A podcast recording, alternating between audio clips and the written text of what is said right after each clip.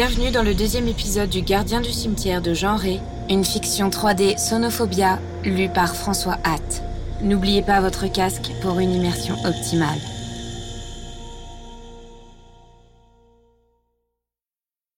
Non, je ne crains pas la nuit dans le cimetière. Ce que j'appréhende, c'est l'ennui. Et c'est ce qui m'a conduit à tenir mon journal, ou plutôt à noter mes impressions, car ce n'est pas, à proprement parler, un journal, puisqu'il ne porte ni jour ni date. C'est de ce cahier que j'extrais tous les passages relatifs à mon effrayante aventure, monsieur le juge d'instruction. Je n'ai pas voulu vous astreindre à lire les poétiques descriptions de tombes encapuchonnées de neige, ni mes idées sur Grieg Wagner, ni mes préférences littéraires, ni mes élucubrations philosophiques sur la peur et la solitude. Ossip et Velicho me gâtent. Que d'admirables menus. Dire que l'autre jour, comme je n'avais pas montré le même appétit qu'aux autres repas, ils marquèrent une inquiétude presque ridicule. Velicho a reproché à son compagnon de n'avoir pas soigné le repas comme toujours, dans des termes d'une violence exagérée. Depuis, Ossip ne fait que me consulter sur mes goûts et mes préférences. Ah, les braves gens. À ce régime, je devrais grossir comme une caille. Il n'en est rien. C'est curieux, par moments. Je me trouve même une mine extrêmement souffreteuse. Hier, j'ai eu une première impression de peur. Pourtant, je dois avouer qu'il n'y avait matière qu'à un sursaut désagréable. Entre chien et loup, comme je sortais d'une petite allée transversale, un cri affreux a déchiré le silence. Il me semble avoir vu sortir Velicho de la maison de garde et s'enfoncer en courant dans les taillis. Lorsque je suis arrivé au poste, j'ai vu Ossip surveiller attentivement les fourrés assombris. Comme je lui ai demandé ce qu'était cet appel, il m'a répondu qu'il s'agissait d'un courlis. Le lendemain, Velicho m'en rapporta un qu'il avait tué. Drôle de petite bête à l'immense bec, long comme une dague, et quelle vilaine clameur pour un oiseau, pourtant gracieux. J'ai ri en palpant son duvet cendré, mais mon rire a sonné faux, et mon impression d'angoisse ne s'est pas dissipée complètement comme je l'aurais voulu. Décidément, ma santé n'est pas aussi brillante qu'elle devrait l'être. Pourtant, je mange comme un loup, et Ossip se surpasse. Mais le matin, une bizarre torpeur me tient encore au lit, alors que le soleil joue sur le carreau que j'entends le coup de fouet de la carabine de Velicho et le tintamarre des casseroles d'Ossip, une sourde douleur me tenaille la peau derrière l'oreille gauche. En regardant de près dans le miroir, je découvre une légère rougeur autour d'une minuscule boursouflure de chair vive. C'est une petite plaie de rien du tout, mais elle me fait bien mal. Aujourd'hui, comme je battais les taillis, à l'affût de quelques ramiers ou d'une bécasse, quelque chose a bougé dans les branches proches. J'ai vu un splendide coq faisant poussant sa tête fine entre deux brindilles.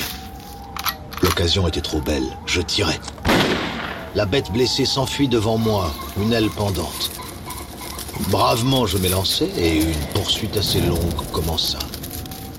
Soudain, je m'arrêtai, abandonnant ma proie je venais d'entendre une voix. Elle était rauque et plaintive.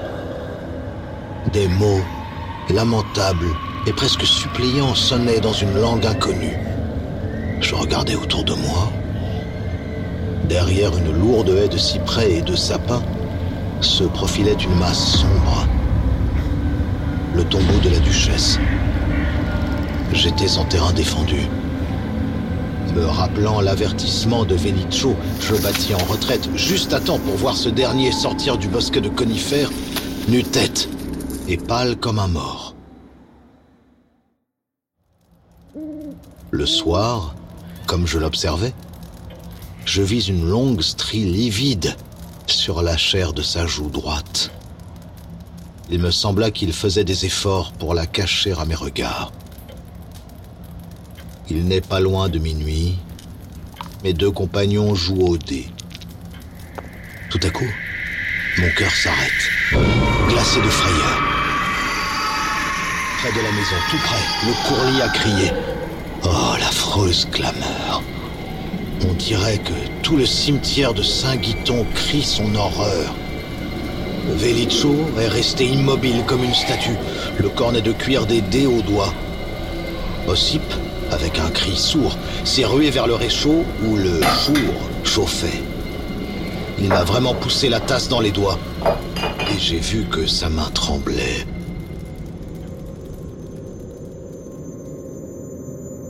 Comme j'ai mal. La boursouflure rose derrière mon oreille s'est agrandie. Au centre, la petite plaie, plus profonde, saigne. Oh, j'ai mal, j'ai mal, j'ai mal.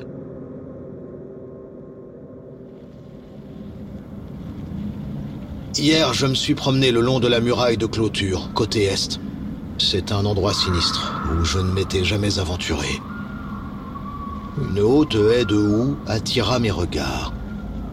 Elle allait de la muraille est à la muraille nord, clôturant ainsi un lopin de terre triangulaire qui échappait à ma vue. Quelle étrange appréhension me fit souhaiter de voir l'espace isolé de la sorte. Cela me fut très difficile car la haie était épaisse et chaque feuille de houx était une petite main griffue qui me lacérait la peau.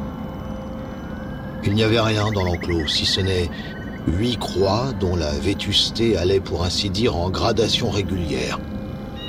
Ainsi, la première était pourrie et lavée par les pluies. La huitième semblait toute fraîche. C'était comme des tombes nouvelles. Cette nuit-là, j'eus un sommeil hanté de cauchemars. J'eus l'impression d'un poids énorme m'écrasant la poitrine et dans ma torpeur, ma plaie me faisait atrocement souffrir. Oh, j'ai peur. Quelque chose se passe. Comment ne l'ai-je pas remarqué auparavant? Ni Ossip, ni Velicho ne boivent le chour.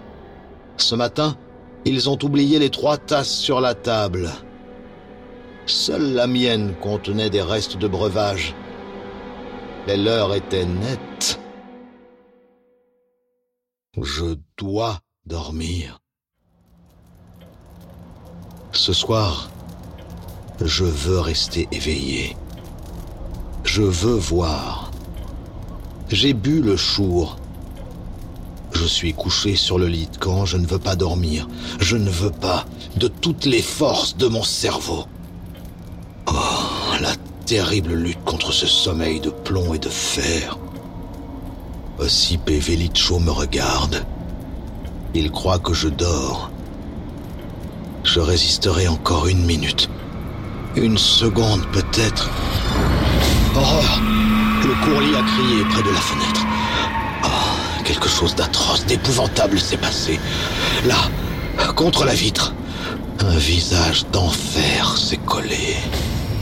Terribles yeux vitreux, des yeux de cadavre, des cheveux d'un blanc de neige hérissés comme des lances, et une bouche immense ricanant sur des dents noires. Une bouche rouge, rouge comme du feu ou comme du beau sang qui coule. Puis la roue de feu a tourné dans ma tête et le sommeil est venu. Et les cauchemars.